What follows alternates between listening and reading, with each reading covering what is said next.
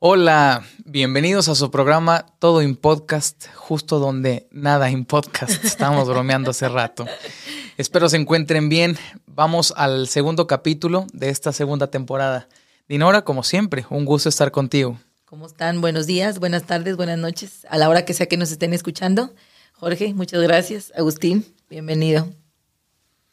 Vamos a iniciar con este segundo tema que estábamos discutiendo el, nombre, cómo le poníamos, y se resume básicamente en vivir y no morir en el intento, ¿cierto? Sí, Amayo no quería ni nacer, nací por cesárea, no sabía ni nacer, ¿no?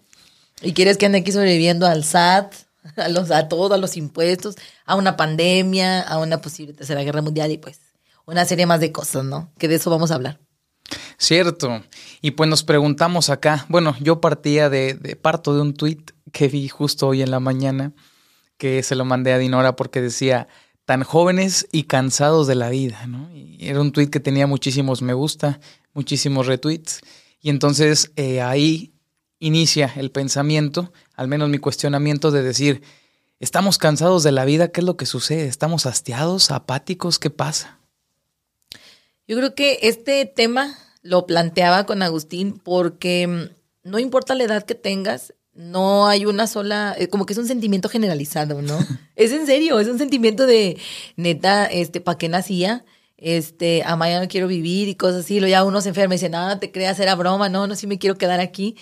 Pero como que es un sentimiento generalizado al día a día, a las situaciones que nos aquejan, que ya llega un punto en el que son insostenibles, o sea, es como que, ay, ¿para qué me levanto? ¿Para qué hago? ¿Para qué? Entonces, es eso, no, no significa que sea un manual de cómo vivir y no morir en el intento, pero sí me gustaría que hubiera un manual como, ¿te acuerdas del manual de Ned? Eh, de la secundaria, ¿no? ¿Cómo se veía la secundaria? Que nada que ver esa secundaria. mi secundaria se parecía más a las de la Rosa de Guadalupe. Al de, como el de, el de, ay, te pisé, te, te, confundí con caca. Ay, amiga, los accidentes pasan, ¿no? Entonces, se parecía más mi secundaria a eso pero aún así me gustaría, y si alguien lo tiene, que existiera un manual para la vida adulta, porque no es fácil, o sea, llegas, hoy justamente igual veía un, un video que dice, llegas a los, eh, cuando estabas en la secundaria veías a los de 20 y decías, oh, los de 20 son así, que son, son la onda, ¿no? Tienen toda la vida resuelta. Llegabas a los 20 y decías, creo que no estaba tan cool los 20, como que no tienen la vida tan resuelta, se me hace que los 30, si los 30 deben de ser los buenos, ¿no? Ya tienen la vida resuelta, ya tienen trabajo, llegas a los 30 y dices tú, no me veo tan grande como pensé que se veían los de 30 años, yo no me veo así, no tengo la vida resuelta, estoy peor que a los 15, yo creo que a los 40. Y así te vas, ¿no? Postergando el, el realmente vivir esa etapa creyendo que la que viene, esa sí es la buena. Exacto, y es que justo la, la pregunta es, ¿qué ocurre? ¿Qué nos ocurre? Realmente estamos cansados, realmente la vida es difícil, somos apáticos, eh, realmente somos tan frágiles eh, por ser llamados la generación de cristal y realmente eso hace que todo nos rompa. ¿Qué es lo que ocurre? ¿Y de dónde partimos para poder responder a, estas preguntas? Creo que pasaba eh, anteriormente en donde la vida, tal vez uno en su paso por la vida, pues tenía altibajos, ¿no? Pero parece que hoy sucede, o al menos uno ve eso en redes sociales y en los círculos sociales cercanos, que no es que sea un periodo, más bien como que ya es un modo de estar. Es un modo de vida. Exacto, es un modus operandi, el estar cansado constantemente, el estar agobiado por el entorno. Y entonces, ¿qué es lo que ocurre? La sociedad es la que em, marca esta pauta. Como ahorita lo decía, serán las pandemias, serán los virus, será em, la tercera guerra mundial. ¿Qué será? Yo creo que es que no se puede, o más bien aquí plantearía algo, se puede controlar lo incontrolable. Porque yo creo que también mucho radica... ¿Será este el fin del hombre araña? ¿Será este acaso el fin del hombre araña? Así es. Este, porque ya valer madre se convirtió en un, en un estilo de vida, ¿no? Entonces dices, bueno, realmente puedo controlar las cosas y creo que muchas cosas radican, hablo desde muy particular punto de vista, radican de que el hecho de que siempre me dijeron que yo era el, piloto de mi vida. Yo era el arquitecto. El esperma ganador. Yo era el arquitecto de esta, de este camino, de esta carrera de llamada vida. Y yo, pues qué fea me está quedando, ¿no? Toda cucha, toda por sin ningún lado. Entonces, creo que me gustaría, si, o sea, plantear la situación de decir, de forma muy particular, estoy valiendo madre porque me dijeron que las cosas se tenían que hacer así, las podía controlar, estaban en mis manos trazar un camino y resulta que ahora pues ese camino no está muy sinuoso, está muy feo y pues parece parchado de ramos, o sea, está bien mal, todo por sin ningún lado. Digo. Pues es que creo que diariamente escuchamos cosas eh, del entorno que nos hacen repensarlo, no sé, imagínate que despiertas y ves justo que eh, las tendencias están en guerra, ¿no? Otro virus que muta, eh, cuestiones que aparentemente hacen más compleja la vida, uno se encuentra en el desempleo, uno se encuentra eh, en la soltería, en el abandono, etcétera, etcétera, etcétera. Y son pautas que uno marca, que uno cree, que la sociedad da. Entonces, ¿qué es lo que ocurre? Y yo creo que sin duda, eh, tal vez podemos hablar de esta generación. Como todo, creo que cada generación tendrá sus pautas para repensar los problemas y los conflictos que ocurren. Y no sé, tal vez en esta generación hay una pauta importante para marcar en donde sí hay eh, mucha tecnología, otros modos de tecnología, y luego que erróneamente o equivocadamente muchos le llamarán los nuevos síntomas, pero que tal vez tienen mucho que ver con cosas que siempre se han venido aquejando al ser humano. Y yo me preguntaba, a ver, si hablamos de problemas, ¿cuál será el problema original? ¿Cuál será el problema inicial de todo esto? Y yo decía, vámonos para atrás. Y creo que en un inicio, pues el problema, yo decía, estar en lo biológico, estar en el humano. Y digo, bueno, pues el problema estaba desde antes. El problema de origen. Y encontramos con que el universo en un momento pues se estaba formando, etcétera. No, si te fuiste muy al origen. Me fui muy al origen. Y, y, que justo ahí no era un problema, ¿sabes? Sino pues ahí era lo que era. Y ese caos era lo que empezaba a organizar a esto que hoy le podemos llamar universo. Y que posteriormente pues ya dio origen a, a la parte humana y que ahora sí en ese sentido se empezó a desarrollar un sentido propiamente y a partir de eso desencadenaron las problemáticas, los conflictos que hoy tenemos. No sé qué pienses tú. Sí, bueno, primero, porque pues así es mi, así es mi estilo de vida, ¿verdad? Soy un meme yo básicamente, entonces me acordé del meme del, del reptil que sale del agua. Dice, si alguien o si hubiera salido del agua, no andaría aquí valiendo madre, ¿no?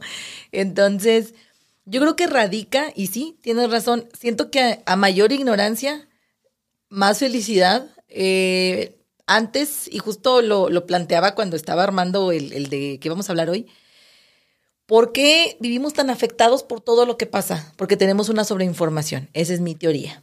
no tengo dudas, pero no, no tengo pruebas, pero tampoco dudas. Entonces, esa es mi teoría. Tenemos, estamos tan sobreinformados, estamos tan sobresaturados de información que los factores externos llega un punto en el que nos aquejan tanto y tenemos la necesidad o creemos que tenemos la necesidad de remediarlo, de repararlo, de hacer algo, porque cómo es posible que no haga algo, ¿no? Y lo más que hace, pues igual es tuitear algo, ¿no? Así que no, tercera guerra mundial, ¿no? O sea, así en calzones, ¿no? Que las guerras mundiales no sean eternas, o no sé, o sea, cada quien desde su trinchera. Entonces, siento que es eso, o sea, el origen como tal eh, es que te haces consciente de que no lo puedes controlar, pero emocionalmente no es algo que controles, ¿sí me explico cómo? O sea, conscientemente dices, bueno, yo no puedo arreglar, por darte un ejemplo, la pandemia es algo que yo no puedo arreglar, es algo que no está en mis manos, pero emocionalmente es como que, bueno, es que a lo mejor y si no hubiera, y, y es cuando empieza ese problema de decir, mm, yo creo que sí podría hacer algo, ¿no? Y es cuando viene la frustración, porque te empiezas a informar de cosas o a desinformar, pues de lo que no es.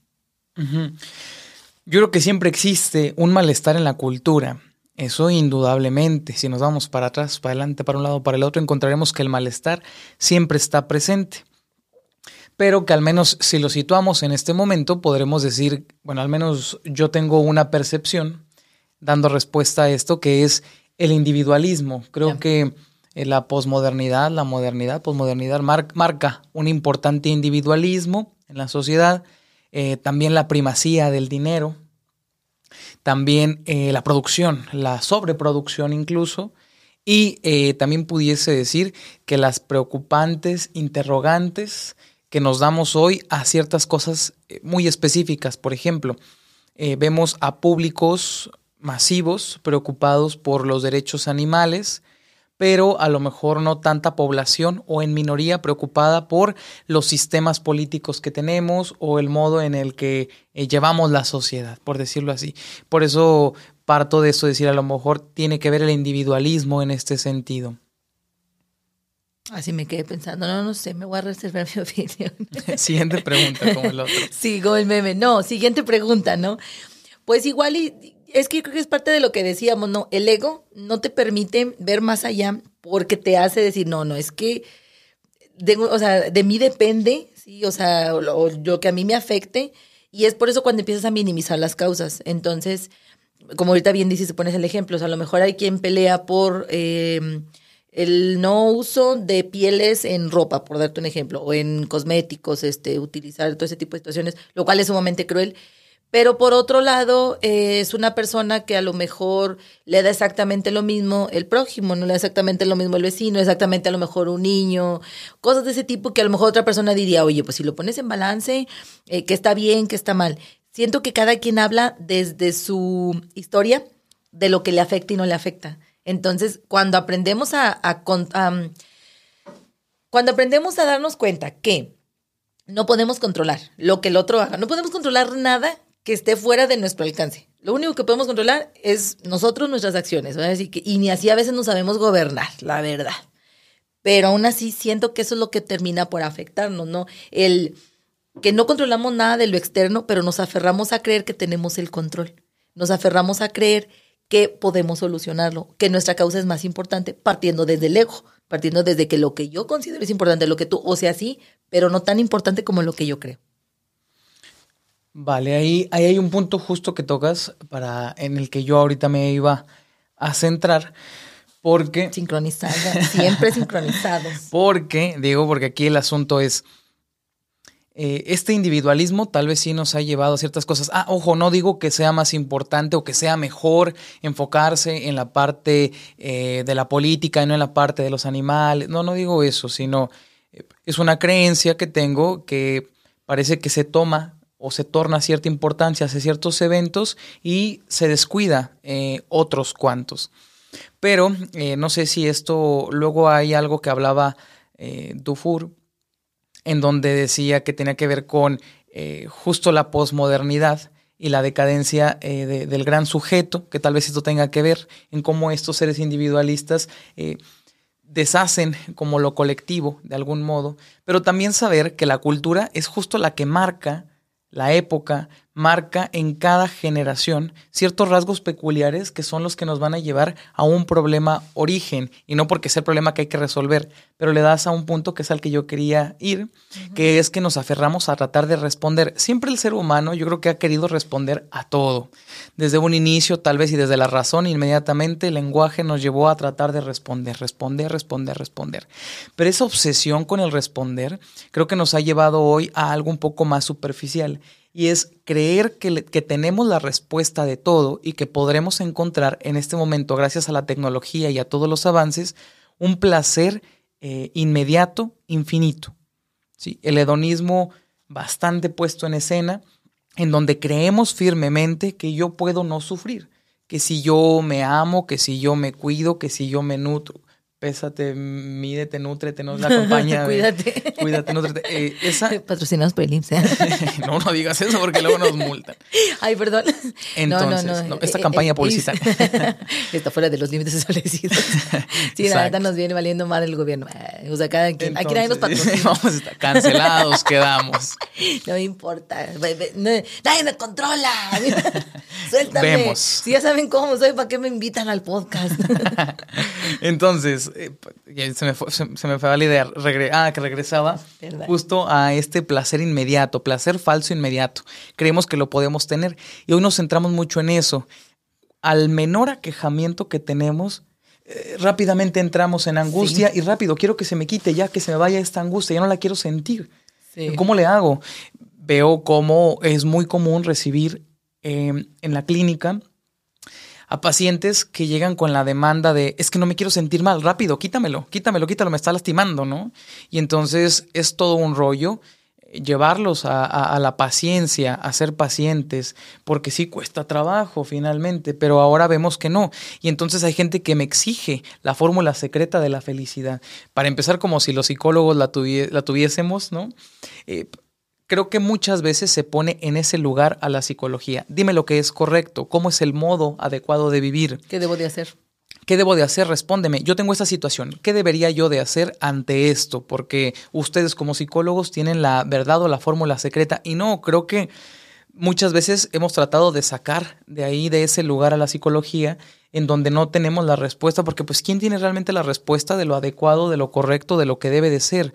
Y entonces pareciera que el decir esto agüita y eh, da un sinsentido, pero es justo ese sinsentido el que nos ayuda a cobrar otras formas de tramitar ese aquejamiento. Es que acabas de dar en un punto en el que he platicado en estos últimos días con personas cercanas respecto a, estamos tan, insisto, nos han dicho que eh, estar bien eh, es lo correcto, el, este, el bienestar, etcétera, etcétera, que no nos han enseñado que también estar mal es parte de vivir, es parte, digo, tampoco no hay que abusar, ¿verdad? Si ya bien mal de madre, no, digo, hay que checar ahí cómo andan funcionando nuestras este, sustancias químicas del cuerpo. O en todo caso, pues utilizar, ¿no? De alguna situación si tu cuerpo no lo produce. Pero sí considero que es normal, eh, dentro de ciertos parámetros, estar triste, estar mal, aprender a lidiar con eso, lidiar con la frustración de que no todo depende de mí, no todo depende de echarle ganas y estar bien, porque no es, no es cierto, no necesariamente se puede hacer eso, y que no siempre se va a estar bien. Entonces, creo yo que aprender a vivir con la frustración de que no puedes controlar las cosas, de que inevitablemente en algún momento vas a estar mal, en algún momento vas a estar triste, aprender a lidiar con ello, que no hay certezas absolutas como tal de decir, no es que si hago esto, si sigo el paso uno, dos, tres, siempre voy a estar bien, o sea, ni siempre ni nunca.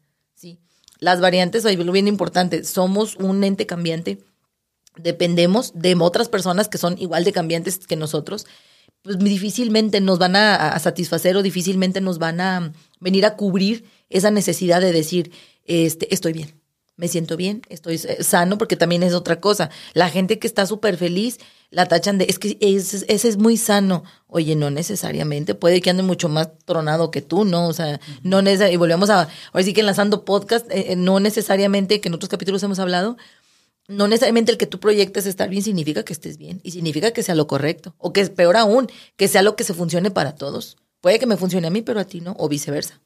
Ya, y ahí apertura un punto para, para dar el, la contra de lo que sucede hoy en la sociedad, porque justo en la generación, digamos, no sé, de los ochentas para atrás, vemos lo que tú estás diciendo. Permítanse estar mal, está bien estar mal, no hay que fingir, uno si se siente mal, adelante. Pero luego vemos cómo hoy ese malestar se ha llevado a un punto romantizado. Y pasa bastante en donde ahora el permitirse estar mal se convierte em, en un estilo de vida, ¿sabes? Porque es un déjame. Mm, la gente dice que está bien estar mal y yo quiero estar mal. No me juzgues. Y es ahí donde se confunde bastante. Sí, donde se confunde mucho porque yo digo que no es lo mismo, creo que ya lo había mencionado alguna vez y si no, pues lo repito, que no es lo mismo estar mal a hacerse cargo del sufrimiento son cosas diferentes y eso nos lleva a caminos completamente distintos. ¿Por qué? Porque entendemos, siempre lo pongo de ejemplo luego algunas veces, eh, tanto para pacientes como en general. Ah, he leído y escuchado y es cierto, hay que hacer la diferencia. No es lo mismo sufrir que pasarla mal. No es lo mismo el dolor que el sufrimiento. Y pongo este ejemplo que luego ahí lo he subido. Si uno se cae a un pozo, le duele. Pero ya estando ahí encerrado, la pasa mal y sufre. Y son cosas distintas. Y uno tiene que hacerse cargo del sufrimiento. Bueno, no tiene que hacerse cargo, no puede darle largo al sufrimiento.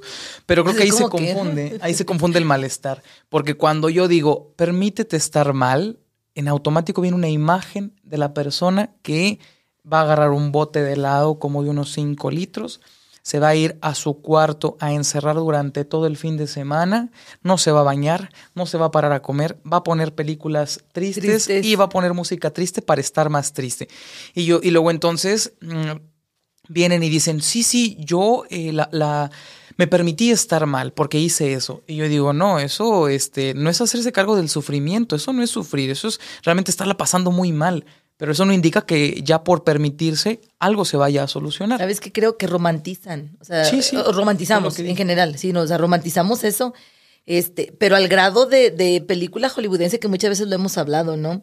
Eh, creemos que podemos vivir, es que, insisto, siento que nos han marcado tanto el cómo deben de ser las cosas y ya no cuestionamos, ya no preguntamos, eh, ya ni siquiera, o sea, te dicen algo y tú, no, pues sí, sí, debe de ser eso. Y lo tienes otra cosa y tú, bueno, sí, igual tenías razón. O sea, no me acabas de decir que es en serio. O sea, ya no, siento que ya no hay un, pues ya ni siquiera pensamiento crítico, una opinión realmente porque temes a no encajar. Entonces, si tú llegas y le dices a lo mejor a tu amiga, a tu amigo, oye, no, es que este, me puse súper mal, pero me puse a ver Bridget Jones y me puse a comer helado. Ay, amiga, te súper entiendo porque también me puse igual. A lo mejor a que llegues y le digas de que la neta me puse, o sea, me puse mal porque me puse a pensar en todo lo que le he cagado y que no sé qué. Y pues la verdad ya voy a tratar de cambiar. A lo mejor te va a ver con cara de que, ay, pues igual ya no somos tan amigas, ¿no? O si me explico, tratar también siento que de encajar, así como dicen, echar mentiras nomás para convivir, hace que creemos una persona que no somos. Y luego eso nos lleva a estar viviendo algo que no somos o que no queremos ser, que nos trae sufrimiento al final de cuentas. O sea, nos va a terminar aquejando porque nos, no estamos satisfechos con ese que somos, ¿no? Con esa careta que estamos aparentando. No sabemos. Que ahora que lo dices, eh, me pones a repensar algo en esto de modas y tendencias, eh, también el sentirse excluido, cómo influye, porque hoy vemos un malestar muy marcado en la población joven. Y entonces el no estar dentro de ese círculo, si tal vez uno se sentirá eh, ajeno a tal, y entonces tal vez cause cierto sufrimiento el no pertenecer a ese sufrimiento. Y me, me, pones a pensar en un momento de la, de la universidad saludos a todos mis compañeros de la universidad. Invítenos a Querétaro, por favor. sí, les extraño. Un momento en el que pasó, bueno, también por la formación, ¿no? Pero pasó que todo el grupo, o en su mayoría, el grupo estábamos mal. Traíamos un malestar bastante marcado, bastante importante. Todo el mundo la andaba ahí votando. Y entonces, bueno, aunque le leyera los apuntes, ¿no? Como el meme que dice, ay, eres psicólogo, lee tus apuntes de la depresión para que se te pase. Que no fuiste a esa clase. Yo justo me quedé dormido te en esa la clase. Entonces, eh, la pasábamos mal, ¿no? Y luego recuerdo un tiempo en el que yo ya iba saliendo de ese malestar y sí me sentí un poco excluido en las reuniones o en eh, modos así en los que yo decía, es que ya no me siento tan mal como están ellos, ¿no? Y yo decía, pues, ¿y ahora qué hago aquí? ya sé. Y tú, no, sí estoy mal. ¿Y por qué nos guiñas, Agustina? Creo que hay que diferenciar porque una cosa es hacerse, cargo del malestar, pero otra, eh, justo regodearse en o apuntar a que existe el placer eterno, como si pudiésemos llegar a un punto de mm, excitación, de, ex, de éxtasis total, de donde de ahí nadie nos puede mover. Es que, insisto, es es el decirnos, las cosas así son y, es, es, que es más cómodo. ¿Sabes qué? Así de que acabo de, caer en cuenta en algo. El seguir un patrón que alguien te indica que es, es no hacerte cargo. Es decir, es que a mí toda la vida me dijeron que así era. Entonces, ¿cómo quieres que yo sepa cómo vivir si nunca me dijeron cómo? ¿Cómo quieres que yo sepa estar bien? ¿Cómo quieres que, que no me deprima? Si constantemente fue lo que te dijeron que era lo que deberías. ¿Para que te vas tan lejos? Las novelas. Un día que nos a platicar de que las novelas de los 90, de los 80, sí soy vieja, pero no tanto, o sea, no me tocaron. Entonces, de todas las de los 90 y de los 2000, pues ya no vi tantas novelas, ¿no? Y aparte bien irresponsable los papás, ¿no? Que te dejaban ver novelas. Y ahorita que lo analizo digo, yo no dejaría ver novelas a mi hijo, o sea, así es como que no, pues, pues no es el público, ¿verdad? O sea, no. Veo otras cosas a lo mejor peores en YouTube, pero novelas no. Entonces... siento que también es eso, o sea, crecer dentro de un panorama donde te dicen que sufrir, eh, eh, vale de sufrir, o sea, sufrir está bien, ¿sí? Y a lo mejor hasta que no lo sufres lo suficiente, que también fue algo de lo que hablamos, eres merecedor de esa felicidad. ¿No crees que también eso nos lleva a decir, constantemente, ah, me afecta, ah, mi entorno, ah, porque crees que al final va a haber una recompensa como un videojuego y al final te van a decir, ah, va, o sea, ya te has ganado esa, eres merecedor de esa felicidad o eres merecedor de eso. Pues me llevas a pensar en que la gente eh, que está mal, luego lo primero o lo inmediato que está buscando es el, lo que le llaman el glow up mental, ¿no? Ajá. Como de que busques tu glow up real, que es este, la parte mental o físico, que si no vea la parte eh, mental y de bienestar, y ese glow up es el que va a importar. Y entonces parece que todo el mundo lo toma como sentido. Es más, me atrevería a decir que en gran parte o muchas veces la población actual lo toma como si ese, es, ese bienestar o ese glow up fuese el que le va a dar sentido a su vida. Y si no lo hace, entonces pareciera que no hay tanto sentido de lo que está haciendo. Que luego ahí nos llevamos a repensar. Eh, mucha gente se aqueja y dice es que yo no tengo un sentido, yo estoy mal porque no tengo un sentido. Y luego la pregunta es, ¿y por qué tendrías que tener un sentido para estar bien? Porque siempre nos han dicho que necesitamos un objetivo de vida, una misión de vida. Oye, igual me muero y nunca tuve un objetivo de vida, ¿no? Pero ¿qué te dicen siempre? ¿Cómo te ve alguien? Cuando tú le dices, alguien, por ejemplo, si yo a alguien, ahorita tengo 35 años y a lo mejor digo yo, no, pues la verdad no tengo un, un objetivo de vida. ¿Me explico? No tienes un objetivo de... Córtale. Juzgada. o sea, estábamos aquí en un podcast, pero otra cosa es que cambiar los objetivos de vida. Es que no, ¿Qué no. van a decir? No, no, sí, sí tengo, Agustín. Exacto, entonces no es necesario tener un objetivo específico, el sentido puede cambiar o puede no haber un sentido y uno puede vivir, ¿no? No es requisito como tal. Pero pues sí, tengo la creencia que diariamente nos encontramos en estas eh, miles de situaciones eh, que nos ayudan a mantenernos en donde estamos y no movernos, como, e- como lo es la violencia, eh, la guerra, la pandemia infinita, etcétera, etcétera, etcétera, y que ese tipo de puntos nos ayudan a confirmar nuestro malestar y a sostenerlo ahí. El punto es, ¿qué hacemos? Y así de que, y bueno, ya me dijeron todo lo que estoy mal, ajá, como los papás, no, que primero te, te cagoteaban, y luego ya después de que, bueno, pues ya vete a tu cuarto a dormir, o sea, después de la cagotiza, ¿no? Entonces aquí de que, bueno, y pues, ¿qué se tiene que hacer?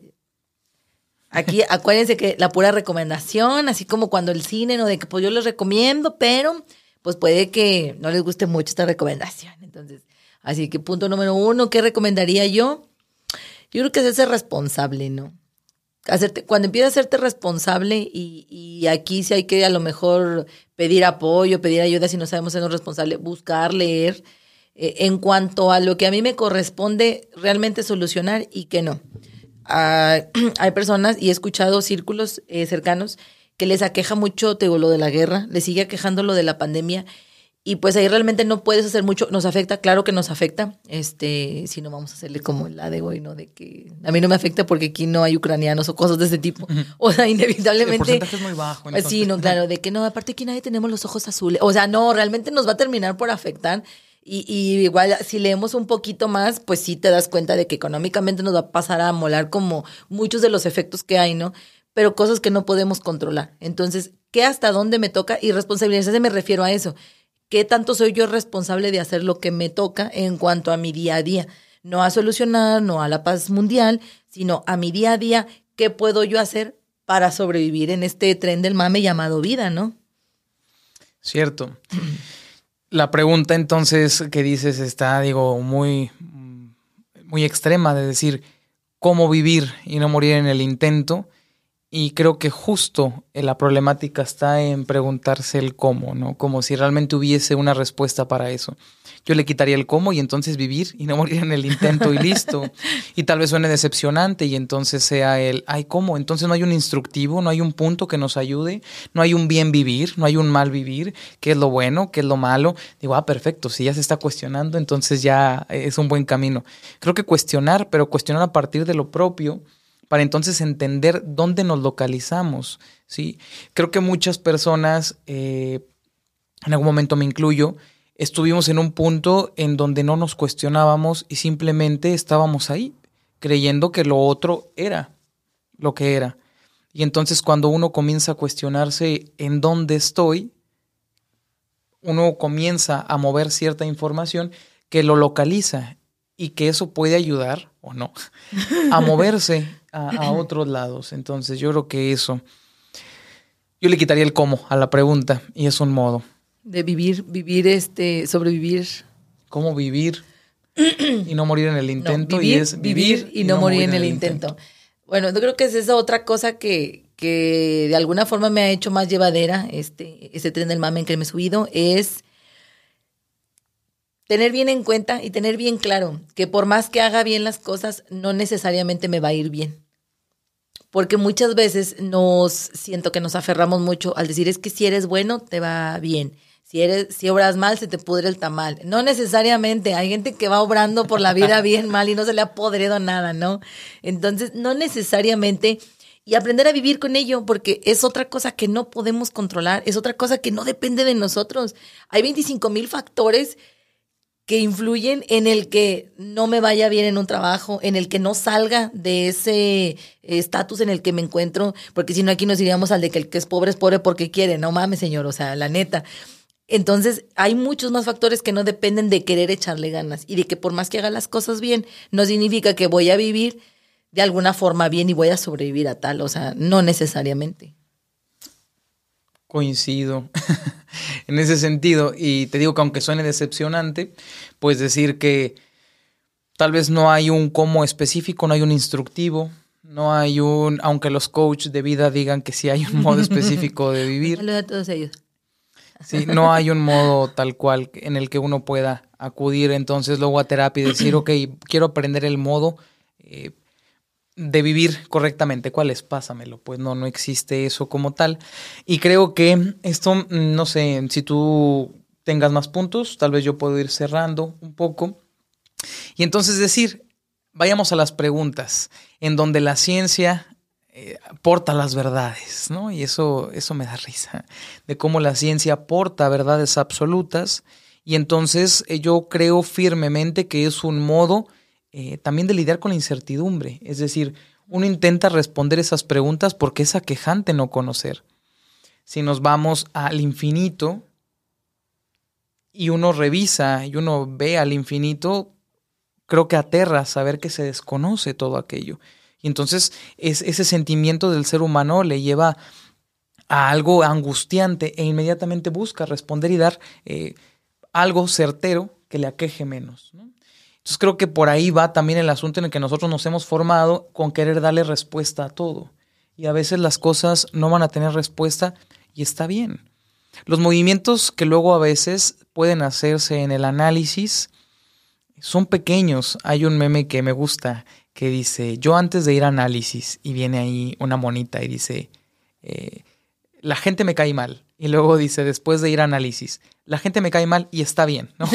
Nada más, ese es el único cambio que se hace, pero logra quitar lo aquejante. Entonces, a veces para quitar el aquejamiento que existe en nuestra vida diaria, no tiene que ver con hacer cambios gigantes en nuestra vida. A veces conviene preguntarnos, cuestionarnos, analizar y entonces entender que hay un modo propio. Tal vez si no existe un instructivo, y eso nos agüitaría, pero sí hay modos de, entender y cuestionar lo propio y poder hacer algo con eso. Sí, no, igual me gustaría, igual como estoy cerrando, hoy eh, me dio mucho gusto estar platicando con, con uno de nuestros hermanos más chiquillos. Este, él está en la universidad, está recién entrando, acaba de regresar presencial porque pues se lo aventó sus primeros año y medio en pandemia, entonces no conocía sus a sus compañeros, lo cual es como que, órale, está bien raro este, este rollo, ¿no? Porque apenas los vio físicamente hace unas cuantas semanas. Y me decía, fíjate, este, flaca, que me da clases tal maestro, dice, y de él tomo lo bueno esto, pero no todo, dice, porque siento como que nos quiere asustar. Y luego este otro me da las clases y ese me gusta mucho que nos motiva, pero siento que llega un punto en el que muchos se estresan porque sienten que tienen que hacer las cosas muy bien. Pero igual tomo eso. Y luego así me dio varios ejemplos de varios maestros y me dice, si a mí algún día doy clases, me gustaría ser esto, esto. Y como que tomó las cosas buenas de cada uno. Dice, ahora ya no me creo todo lo que me dicen. Me dicen algo y digo, bueno, lo dijo el maestro, pero igual voy a investigar. No lo hace para dejar en ridículo al maestro, para decir yo sé más que tú, sino para decir, sí está bien lo que tú dices, pero voy a, pero me voy a hacer mi propio punto de vista. digo, me da mucho gusto, porque siento que si eso no lo fomentaran más, que eso le nació a él, ¿no? Porque, pues que si lee, que si busca, que si ve videos de TikTok, lo que sea, ¿no? Entre mucha basura te encuentras unas joyitas a veces.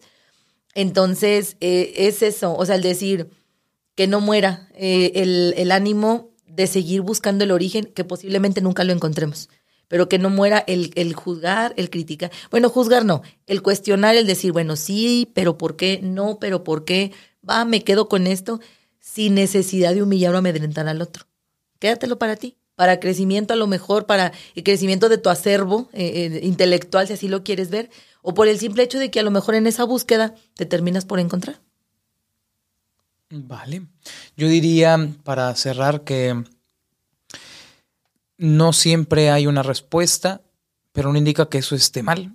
Simplemente no hay una respuesta y pues uno también puede pasársela y bomba. O mal, ¿por qué no? Buscando ese camino. Eh, y también que a veces no basta eh, con toda la información que tenemos para responder, pero que está bien. Y simplemente. Entonces no hay un modo de vivir. No está lo más correcto o lo más incorrecto. Y ya. Ahora sí que cerramos, ¿no? Yo, no, yo solo sé que no sé nada. Sí, pues no, no, tomarse nada como verdad absoluta. Así es. Cierto. Bueno, pues entonces cerramos y gracias por acompañarnos. Muchas gracias por los comentarios que nos mandan. De verdad que esos comentarios nos hacen estar acá, eh, pues nomás para seguir hablando de lo que hablamos aquí, ¿no? Entonces, sí, muchísimas gracias eh, a los que nos escuchan.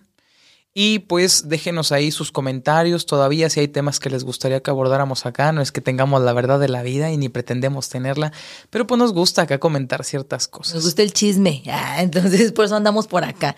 Síganos contando sus historias, que ahí sacamos muchas cosas, mucha carnita, mucha información. Exacto, entonces eso y también síganos en redes sociales, ya tenemos Instagram, eh, todo en podcast. Igual nos encuentran por ahí. Y pues adelante, sería todo. Muchas gracias, Dinora. Muchas gracias, Jorge pues vámonos, nos vemos la próxima. Bonita noche, bye.